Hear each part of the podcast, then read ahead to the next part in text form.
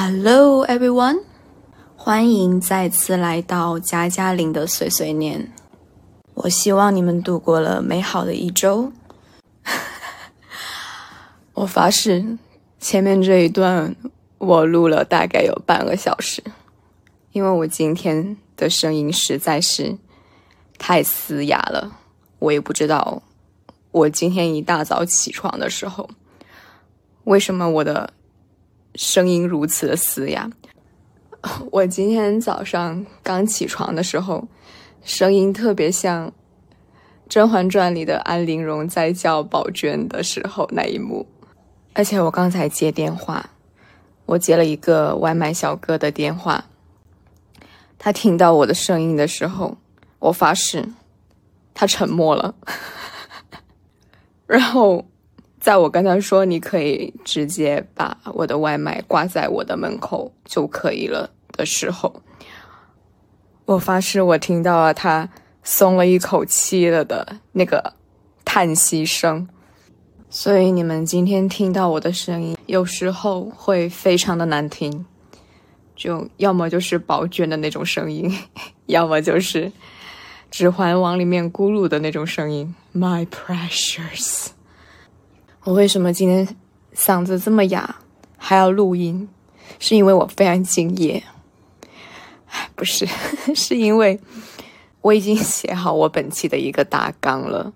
像我跟你们说过的一样，我是一个非常依托我的心情来录播的人，所以我的嗓子即使变成这个样子，我也要坚持录播，不然我下期绝对不会更新。在开始进入我们的主题之前，我想跟你们 share 一下我最近生活的一个 update。我最近开始有兴致想要打扮我住的地方了，因为我在租房子住嘛，而且在深圳这种地方，寸土寸金的，我的那个出租屋非常小，应该跟大部分人一样，都是十几平米。的那种出租屋，然后我就很长一段时间，我都对打扮它没有任何的兴致。当然，我并没有很脏乱差，但是绝对不能称作一个算是家的地方，就是该有的东西都有，然后就还算整洁吧。但最近我就是看着我那一些没有办法成一个系统。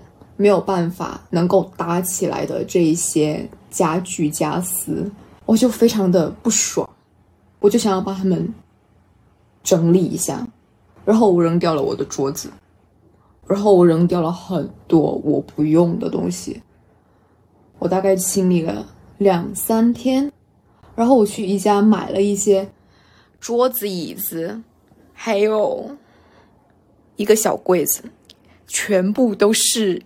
需要我自己组装的，嗯，我很推荐大部分跟我一样住在出租屋里面的那些打工人，如果你们要装扮你们的家的话，宜家真的是一个非常推荐、非常值得的一个地方，就是你能基本找到任何的性价比很高的那些家具家私，而且我发现我很喜欢组装这一些有的没的。就就有感觉，非常有成就感。它太简单了，只要你有工具，你基本上是能够按照它的说明书，半个小时内就可以把那些桌子、椅子、柜子什么的都能够组装完。但是我感觉我也就只能够换一些家具了，我没有办法把自己的出租屋装扮成。那种像小红书那些家居博主一样那么舒适宜人，自成一套风格。但是我尽量往那上面靠吧，因为我没有办法贴墙纸。所以，如果有任何的进一步的改动，我再跟你们更新。OK，让我喝一口咖啡，然后我们正式进入到今天要说的一个话题。我今天想要说的话题，是我个人的一个怪癖。我为什么要我为什么会有兴趣想要说这个话题？我也不知道。但是，因为我有一个笔记本，是关于任何我随时随地想要记录下来的一些播客的灵感，上面密密麻麻填着我突发奇想的一些点。然后翻到怪癖这一个主题，它基本上列了好多个点。已经多到我觉得是可以自成一个主题了的时候了，所以大概是因为这个原因，然后我今天想要聊一下这个主题。对，还有一个原因是我有一个很喜欢的播客主播 Emma Chamberlain，他他是国外的，他他有开过这个这个播客主题。然后，因为我觉得很符合我，我也很多这种怪癖。他其实是他在国外，他的那个主题叫做 Peppy，但是我觉得 Peppy 会更适合我今天的主题一点。但是我查了一下，Peppy 它它其实直接能够对应的词，中文的词就只有怪癖，它没有其他可以简短精炼的概括这个英文单词的一个词。哦，如果你们哪个听众是能够更精确翻译这个词的话，可以告诉我留言告诉我，因为我英文真的不大好，我只能想到怪癖。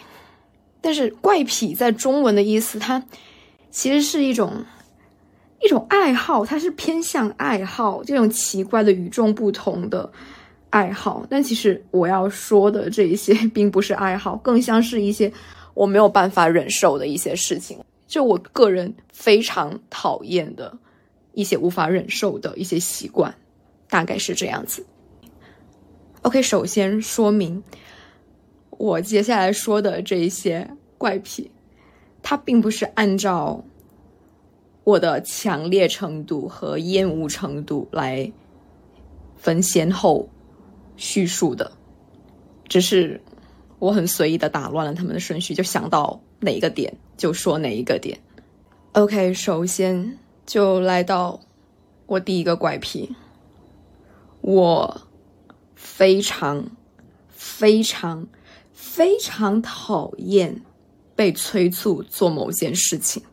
就就像比如说，我已经要着手去干某一件事情的时候，这时候突然间有人插话，或是来催促我说：“啊，你要快点去干这一件事情。”你要怎样怎样怎样怎样去做这一件事情的时候，我就会完全放弃想要去干这件事情的心情。而你们知道的，我是一个非常依托我的情绪做事情的一个人，听着好不理智，对，但是这这是我一个驱动力，它是我非常重要的一个驱动力，就是我的心情。我我我想要去做当下某一件事情的心情，如果被改变了，我就。应该百分之九十的可能是就是不做那一件事情了，不论是任何事情，真的，我能想到的一个最近的一个例子就是母亲节的时候，我当时母亲节是什么时候来着？上个月吧，对，上个月母亲节的时候，我其实，在母亲节的前一。周就已经跟我非常好的朋友有聊过这一件事情，我我我就已经开始要做准备，就跟我朋友聊天说，嗯，你们要送什么礼物给你们妈妈？然后我参考一下，就我已经在为这件事情做了准备。我不是说什么做什么万全准备，要给我妈一个 surprise 或者什么什么惊喜，什么什么让她眼前一亮的礼物没有，但是我有认真的。去考虑过这件事情，表明我已经要干了。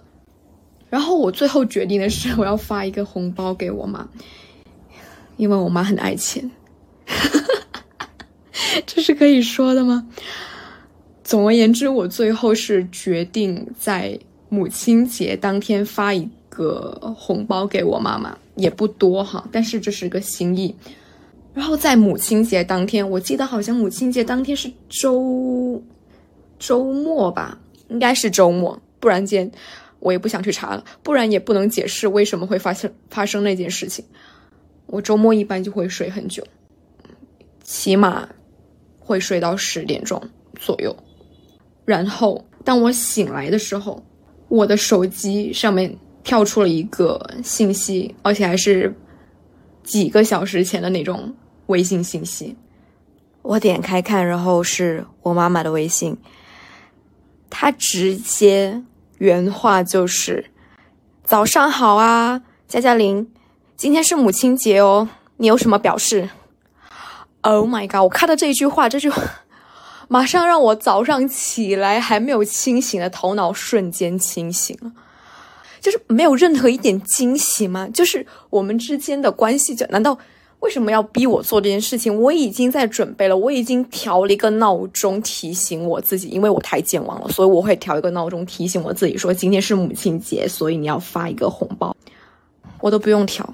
我妈妈就是那个闹钟，OK，我妈妈就是那那那个闹钟，还我还要调什么？就是感觉这件事情就让我感觉我像是一个没有自主能力的人，就是我要做什么事情，好像是我妈必须，她得，她她就是我的闹钟，她就是那个提醒我做任何事情的人，就是犯我这个怪癖的最频繁。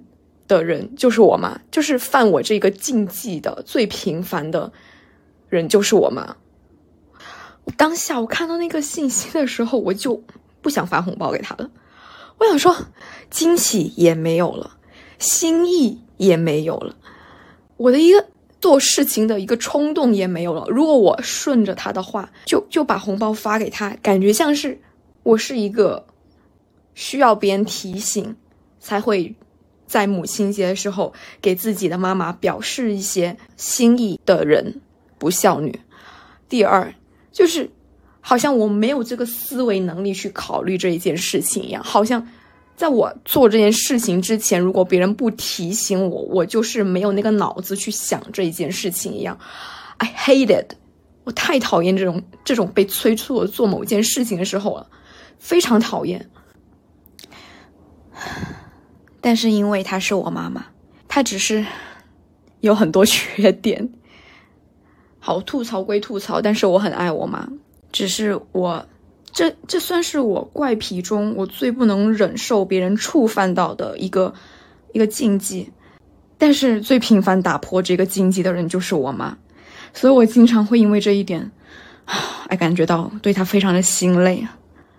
就是在眼里，我永远都是一个没有能力、没有自主、没有思考的人，一个小孩子。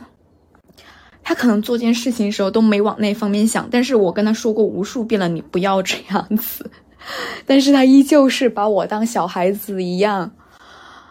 这真的是我无法忍受。好像其他人好像没有怎么触犯过我这个禁忌，只有我妈妈，笑死！哎，但。如果只有我妈一个人的话，算了，我还是，还是，还是，还是可以忍受的。OK，我的第二个怪癖就是，我好像是一个非常不愿意凑热闹的人。这个凑热闹是指，大部分是指我不愿意跟进时事。就是正在发生的一些热烈讨论的一些事情，我一般是不大愿意去参与的，嗯，或者是去跟进的，不论是好是坏，我都不愿意去去过多的参与。很多情况下，我都是在那个热度或是讨论度，呃，已经要降下来之后，我才去有兴致去了解。这件事情，如果这个事情本身就就不在我的兴趣范围的话，我可能之后知道这件事情热度消退了，我也不会去去查看、去了解。真的是一个非常固执的人，这样想起来，真的很固执。就比如说，现在不是在防疫嘛，每个人他。去到那个公共场合都要刷健康码，然后我不知道其他地方是怎么样的，但是在深圳这一边，如果你去搭公共交通工具的话，你是要在付款的同时也要出示那个健康码嘛？因为我搭公交比较多，然后一般就会比较耗时，因为很多人都需要出示两个码，一个就是你刷的那个公交码，就是扣。扣那个公交费用的那个码，还有另一个就是你要去打开你的粤康码，有些人切换就非常非常的麻烦，有有时候网络又会崩溃掉，其实很麻烦的。在某一天，深圳因为深圳就是需要方便快捷、高效率，所以他们把这个其实呃这个粤康码和这个支付的公交码。绑定在一起了，到另一个程小程序里面，但是我不用那个小程序。我知道这件事情，就是你出示一个码，你就可以刷卡，同时又会知道你是呃有没有做核酸。就是在他们更新了这个程序之后，我其实是知道这件事情的，但是我没有去了解，我没有去了解他到底用了哪一个小程序去达到这个高效率的。达到这个一码可以通行的，我是知道这件事情，但是我完全没有想过要去做这件事情。我还是依旧每天刷一个公交码，然后再出示我的粤康码给司机看。大概我记忆中大概是有差不多近一个多月，我都是这么做的，因为我已经看前面的人全部都是出示一个码，然后就通行了。这完全没有让我想要去，去跟他们一样，你知道吗？我是一个特别怕麻烦的人，但是我依旧没有想要去改变我的思维，没有想要去改变我这个行事作风。我觉得没有必要，而且多我一个人不多，少我一个人不少，我就没有那个精力去了解这件事情。直到有一天，有个公交司机，他终于发话了，他并没有凶我，就是。我我那天网络也并没有崩溃，我在切换我的小程序的时候，他突然间就悠悠的说了一句：“他说，姑娘，其实是可以用那个深圳通这个小程序吧？他说其实是可以用深圳通这个小程序，直接就是一可以一码通行的。”然后我看了他一眼，我就说：“哦，这样啊，我才知道。哦，那我今天去切换一下吧。”就蛮好笑的，这个深圳通这个小程序，我虽然说之前不知道一码通行在这里，但是我其实之前也是用过这个小程序的。但是我就是那个思维定性就定在那里了，我完全不会去想说改变我现有的一个行为方式，去做一个可能大家都觉得非常高效率、非常正面的一个事情。我好像经常干这种事情，直到有人。提点我说：“嘿，你该去做某一件事情了。你这个方法就是有点过时了，你这个方法有点低效率。”我我会我会认真思考一下，我觉得嗯，好像说的在理，然后我才会去做。我就是这样一个人，我就是这样很奇怪的一个人。我的思维定性好像我在框在一个那种玻璃里面，除非有人打破这块玻璃，告诉我：“哎，你该出来走一下。”我才说，嗯，好，我觉得你说的很对，我觉得外面世界也很精彩，大概就是这样子的一个心态。其实我是通过玻璃是能看得见外面的所有事情的，好奇怪。我有时候就是看着我这种奇奇怪怪的行为，我都觉得很好笑。类似的例子还有就是那种大火的。电视剧，比如说《鱿鱼游戏》，《鱿鱼游戏》算是非常全球都很受欢迎、非常火热的一个电视剧了。当时，我这种非常闭塞的人，其实我都有看到宣传，都有听到别人说，但是我就是完全没有想要去看。而且，《鱿鱼游戏》也不是第一个大火的，但是我没有去追。追踪的一个电视剧，几乎所有电视剧我都是这样，在任何一个电视剧开播的时候，我去追他的那个电视剧连载吗？是这么说吗？靠，我连这个这个词我都不大会用，大概就是在追他连载的这种时候，真的是万中无一，好像只有年初的时候那一部开端，就是我不知道怎么回事，就是就是天时地利人和，我点开了开端，我好像这十几年从来没有追过任何的连载电视剧连载，而且我还没有看过《甄嬛传》。我很喜欢看《甄嬛传》，你看我的，你听我的播客，你就知道我经常会时不时引用一下《甄嬛传》里面那些台词。但是我没有看过《甄嬛传》，真的，我很奇怪。我在我的小红书的主页，大数据给我推的百分之八十的内容都是跟《甄嬛传》有关的，可想而知，你知道我要经常点开关于《甄嬛传》的小红书帖子来看，所以大数据经常给我推。但是即使是这样，我每次看到《甄嬛传》的帖子，我都会去点开来看。但是我就是不会去看他的电视剧。我甚至在他们讨论一些非常细节的一些剧情的时候，我还会去那个帖子上插一嘴说：“啊，不好意思，我没有看过，请问这个情节是当时是发生了什么事情？” 然后那一些《甄嬛传》的呃剧迷就非常热心的给我解答。我觉得我应该是可以在小红书上看完整部《甄嬛传》的，然后我就没有心思要去去看它真实的一个七十还是九十多集的这一个剧了。同样的，我也没有看过《琅琊榜》，我也没有看过什么香蜜什么，嗯，香蜜这这个这个剧叫啊，我只记得叫香蜜，不记得它的全名叫什么，太长了。然后国产剧我也一般不看，我就是这样的一个人。就是我，我非常活在自己的世界里面。即使我能够透过那个玻璃窗看到外面世界的一个正在发生的事情，但是我可能潜意识觉得这跟我无关，而且我没有兴趣。我对大部分的事情都没有很浓厚的兴趣。我可能在说某一件事情看起来很有兴趣的时候，其实百分之八九十的时间，我只是在 social。我我并没有真心实意的觉得这件事情跟我有什么关系。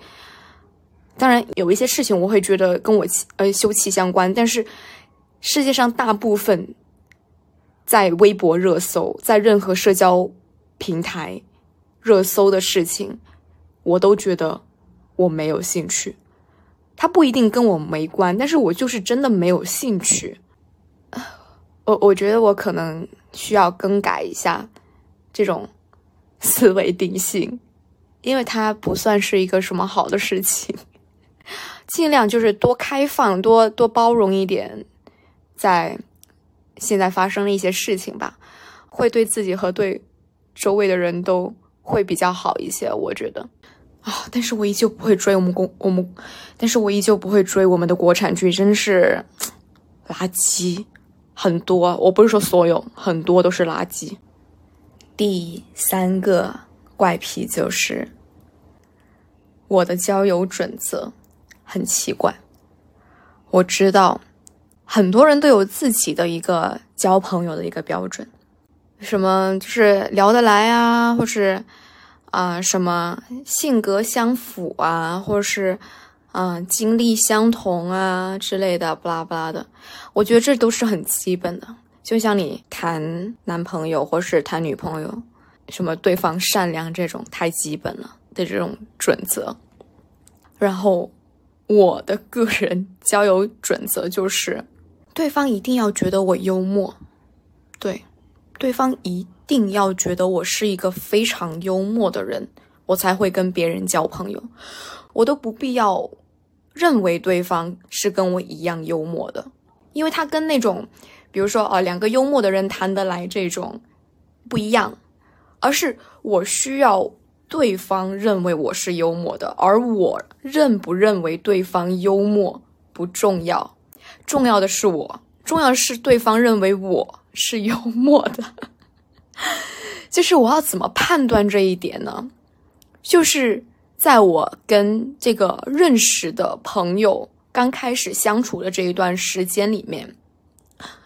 如果但凡我发现我说的某一个我觉得是个包袱是个梗的时候，他接不了，他没有任何感兴趣或是被我逗笑的一个反应的时候，我基本上如果好几次都这样，我基本上可以认定他跟我的幽默频道不在同一个频率上，然后就 goodbye，我就不会跟这一个认识的朋友有过多的交集，我就会把他定义在普通的朋友那一阵营，或是就是一个熟人。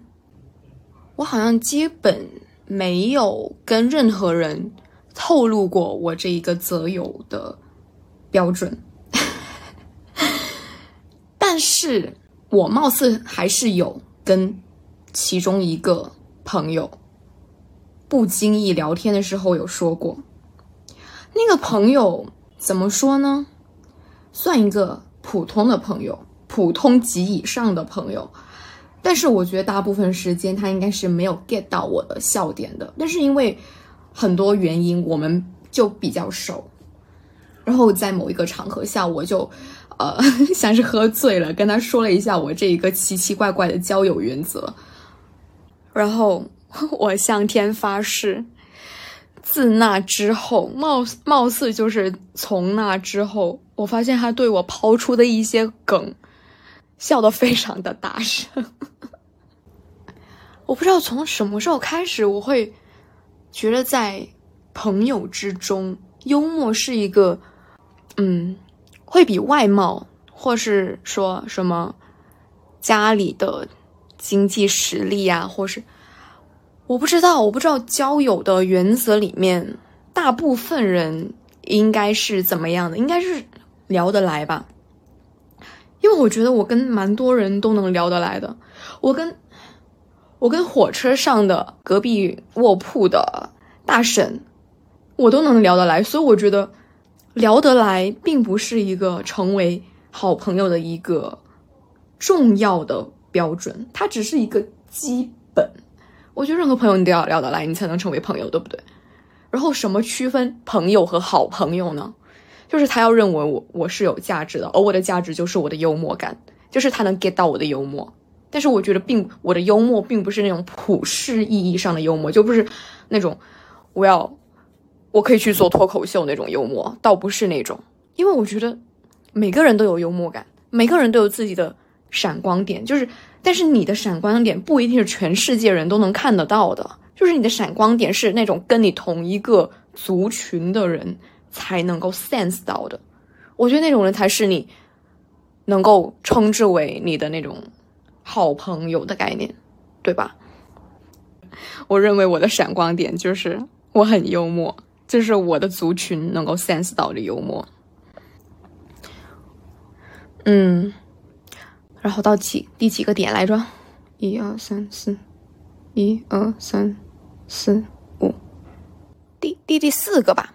我的第四个怪癖是，在我给对方安利的时候，但是对方看起来当下没有任何的兴趣，但是过了一段时间，他又从别的渠道种草了这一这一个案例，然后告诉我：“Oh my god！” 这让我太生气了。这件事情让我非常非常的不能忍受。这个事情。我都不知道是仅次于第一点那个被讨厌、催做某一件事情更让我难以忍受，还是这一件事情更让我难以忍受，都很难忍受。这种事情一般是会发生在我和我非常要好的朋友之间，因为我不大爱向别人安利我的一些种草，我只会跟我非常好的朋友安利一些东西。所以，一般如果出现别人触犯我这个禁忌的时候，一定是我最好的那些朋友。所以其实它也不经常发生，我的朋友都知道我的习惯和我的怪癖，所以这件事情也不怎么经常发生。所以我很久没有因为这件事情生过气了。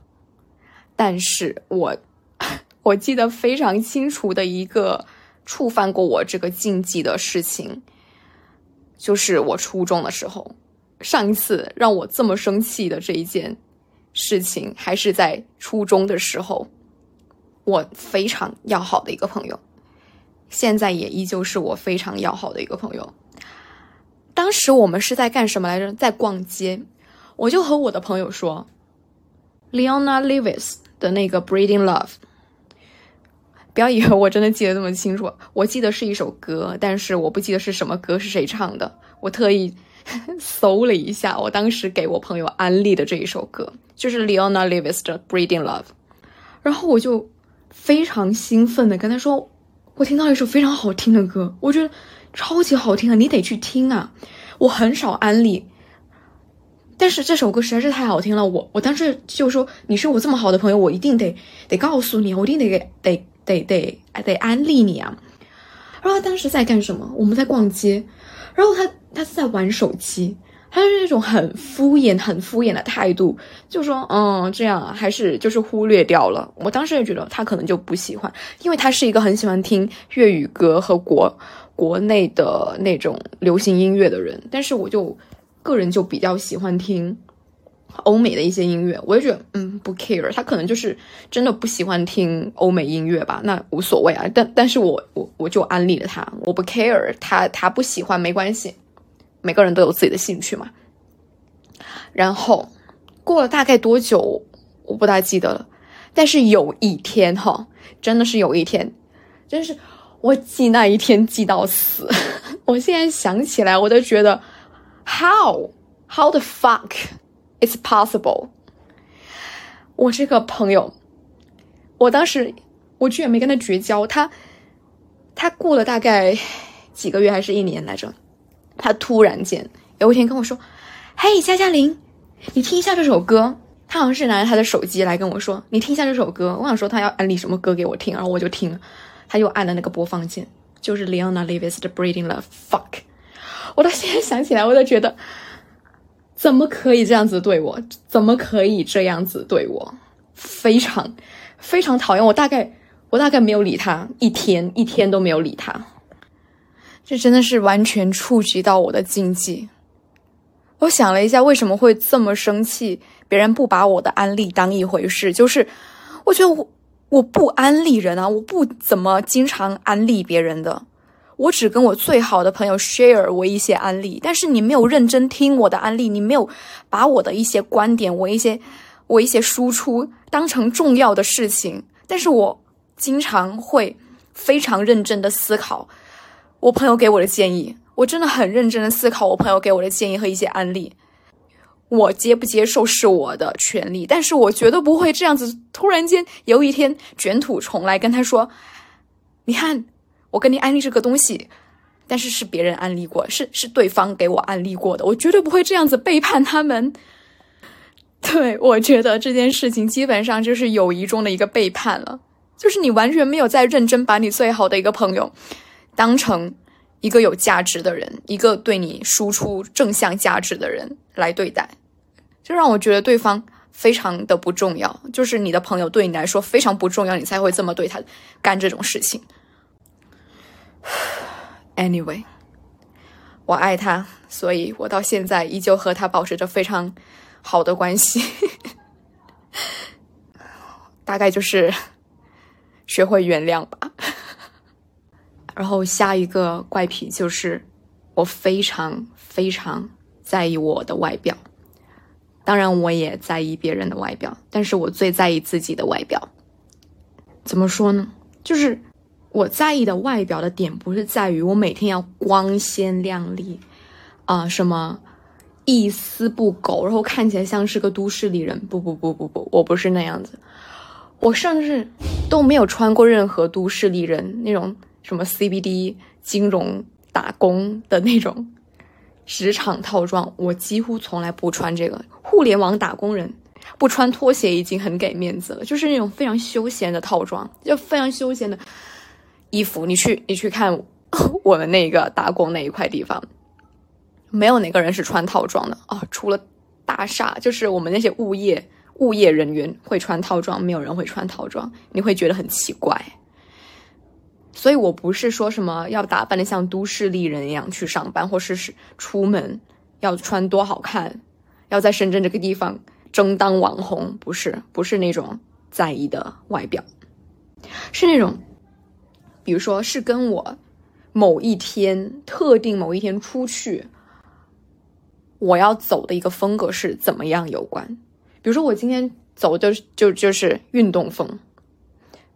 那我从头到脚就不可以有一个元素，它是跟这个风格有冲突的，你明白吗？或是说，我今天走的是 是一个很随意的风格，就是我上面是个那种像要去泰国海滩旁边晒太阳的那种夏威夷度假风，全身上下都是，那我的鞋就一定要配套。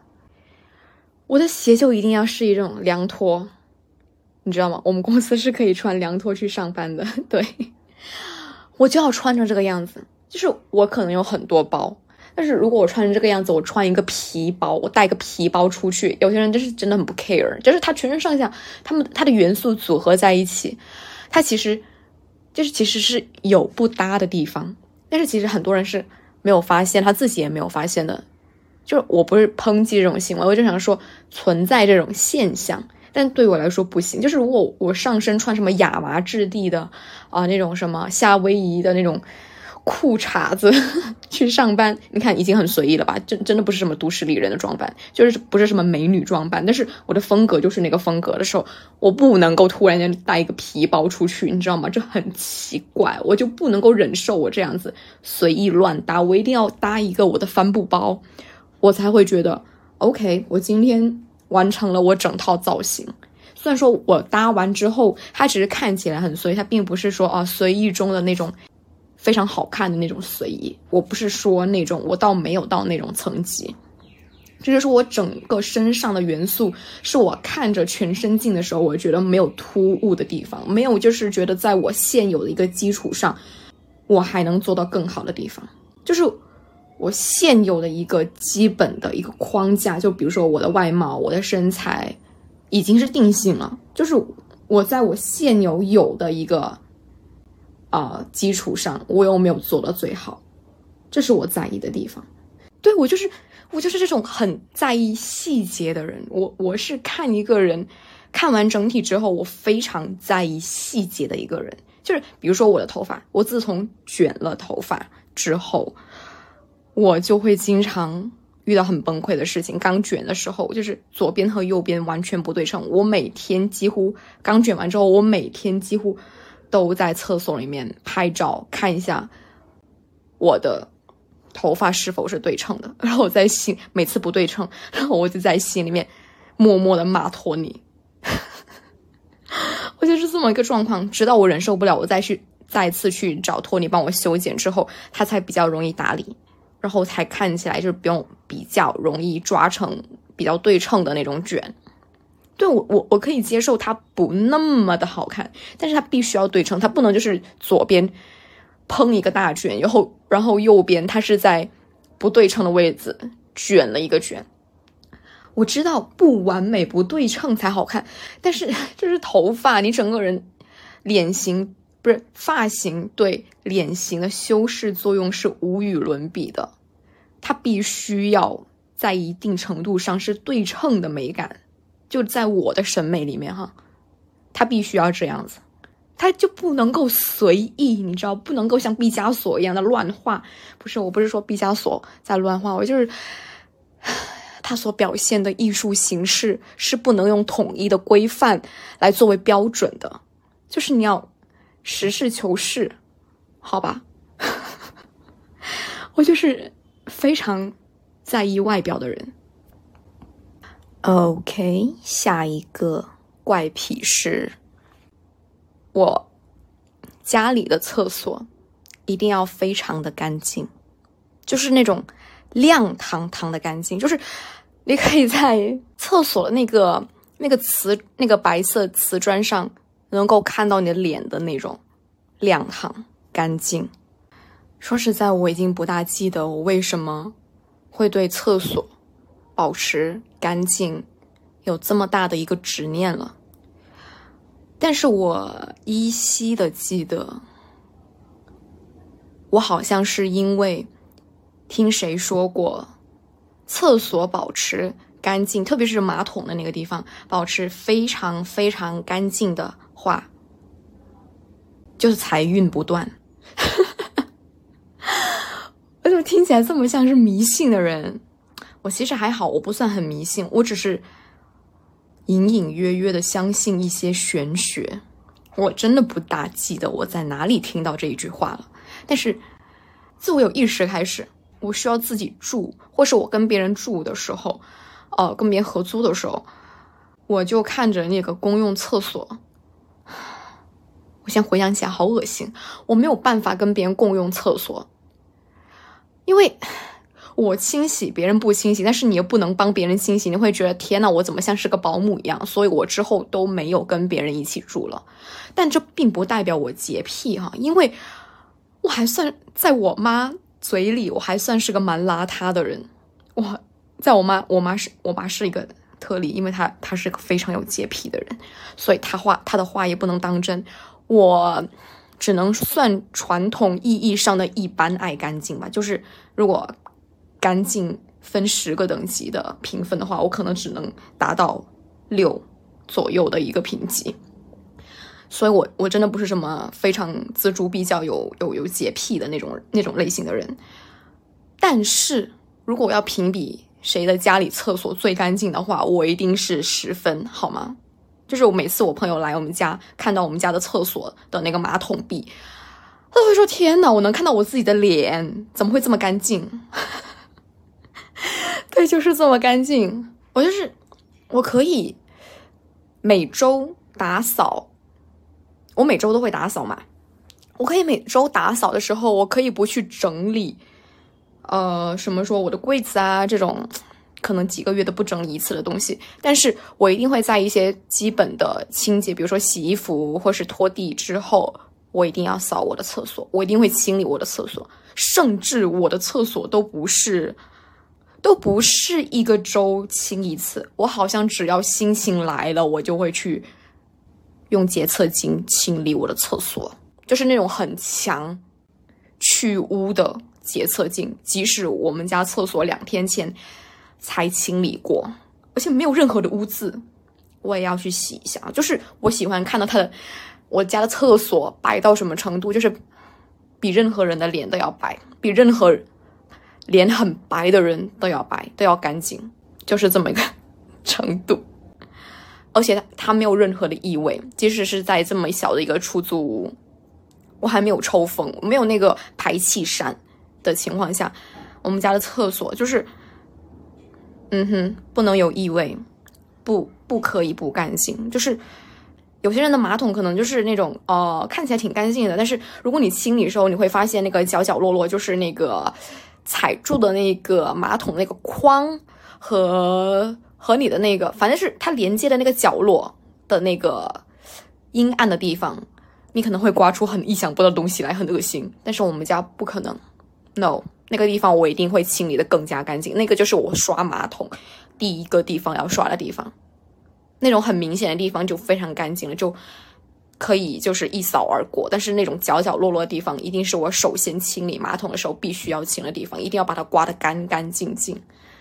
这真的是我一个怪癖，真的是怪癖。嗯，然后我最后要说的一个怪癖就是，我没有办法忍受疼痛。我说这个疼痛不是心理上的疼痛。就是生理上的疼痛，因为我很少受伤，所以我也没有办法说我能忍受几级的疼痛。但是我我就是大约是知道我对疼痛的忍受力是非常弱的，特别是我去做按摩的时候，这是我经常不是说经常，就是我会感受到身体上疼痛最明显的。事件就是在我按摩的时候，我知道非常多人会喜欢，特别是当代打工人特别喜欢周末什么的去做什么拔火罐啊，去做什么肩背肩颈按摩啊。我的天，我不可以，我去尝试过，我真的不行。我可能刚毕业的时候都没有现在这么怕疼，我可能当时刚毕业的时候 去。去体验按摩，我都没有这么怕疼，我都还可以忍受大概半个小时，虽然龇牙咧嘴哈，很痛，但是我能忍。但是之后就会很长一段时间都不愿意再触碰按摩这一件事情。但是我最近一次应该不是算最近了，应该是有两个月了吧，一次去按摩，我去体验按摩。我为什么这么怕痛还去体验按摩呢？是因为我头实在是太痛了。我喜呃，我终于在美团上找到一个。很适合我，看起来很适合我的一个按摩项目，就是它是按头部的，它大部分的时间是按摩头部的。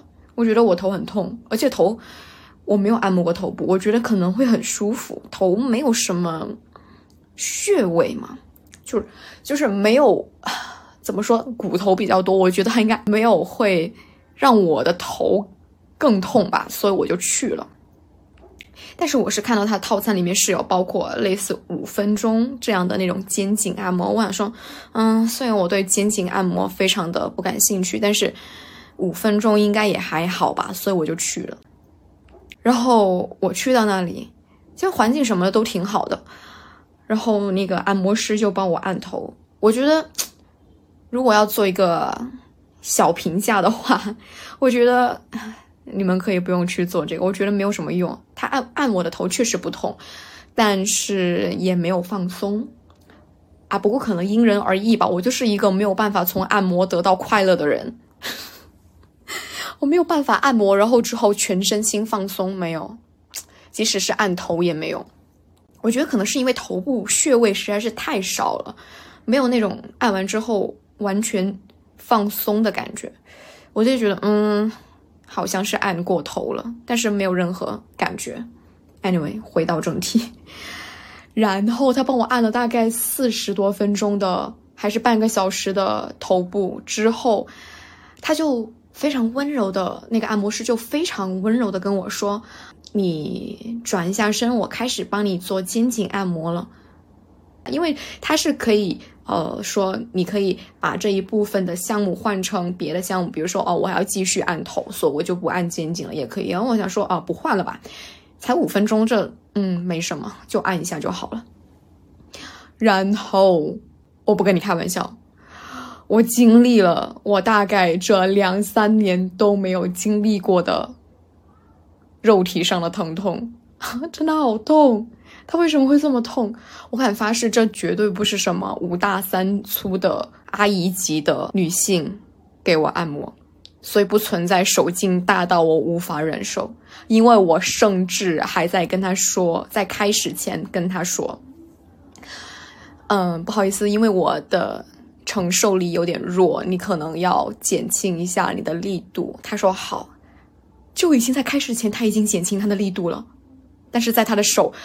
按下来，拧了两三次之后，我整个人叫出来，你知道吗？我整个人真的就是在那个幽暗的房间里面 啊了一下。他有被吓到，这个按摩师，我真的很痛。我为什么会这么痛？我敢说，我我肩颈是没有很大问题的，因为我有去做过检查，身体检检查，我的肩颈是没有很大问题的，不存在那种腰肌劳损到。碰一下就会要死掉的感觉没有，而且我也去健身，我会定期去做肩颈的一个呃瑜伽，然后也会做一些什么力量训练，所以不会存在很大的一个问题。但是我就是 一声尖叫，把两个人都吓到了。我觉得，我想了一下，我当时觉得太痛了，然后我跟他说，要不然。要不然你不按了吧？要不然你还是再再按一下我的头好了。真的超级痛，我怎么会？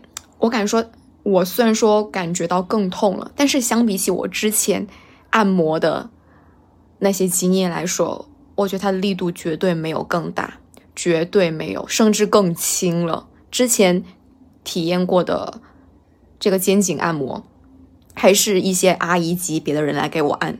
我也没有让他们把力道收着，我当时也是只是龇牙咧嘴的忍受完了。我现在感觉我的那个忍痛的能力一天一天的下降，就像是我朋友，他一个广西人，他没有办法吃辣的螺蛳粉一样，越来越不能吃辣。我鄙视他，我也鄙视我自己。就是我哪天要是身体上受到了什么伤害，我可能会痛死，真是太可怕了。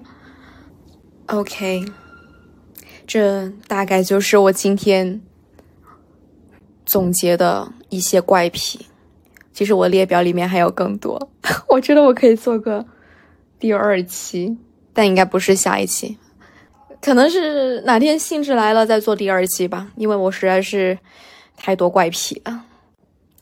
Anyway，非常高兴能够跟你们 share 我的一些个人的一些习惯和故事，希望你们能够喜欢。或是你们有什么怪癖，你们也可以留言给我。我现在开始收到一些留言了，和一些评价了，我真的受宠若惊。因为真的有听众很认真的在听我的播客，这真的很让我受宠若惊。我在这里要给这个给我留言的听众一个一个 shout out，非常感谢，非常感谢你，让我觉得我做的事情。在发泄我自己废话的同时，是呃，真的是能够带给别人一些有用的信息的。我不能说算什么很很很好的价值，就是我觉得我能帮助我自己，同时也能帮助别人。对我，我我觉得我这个播客的一个初衷是，主要是帮助我自己的，就是我自己的一个兴趣。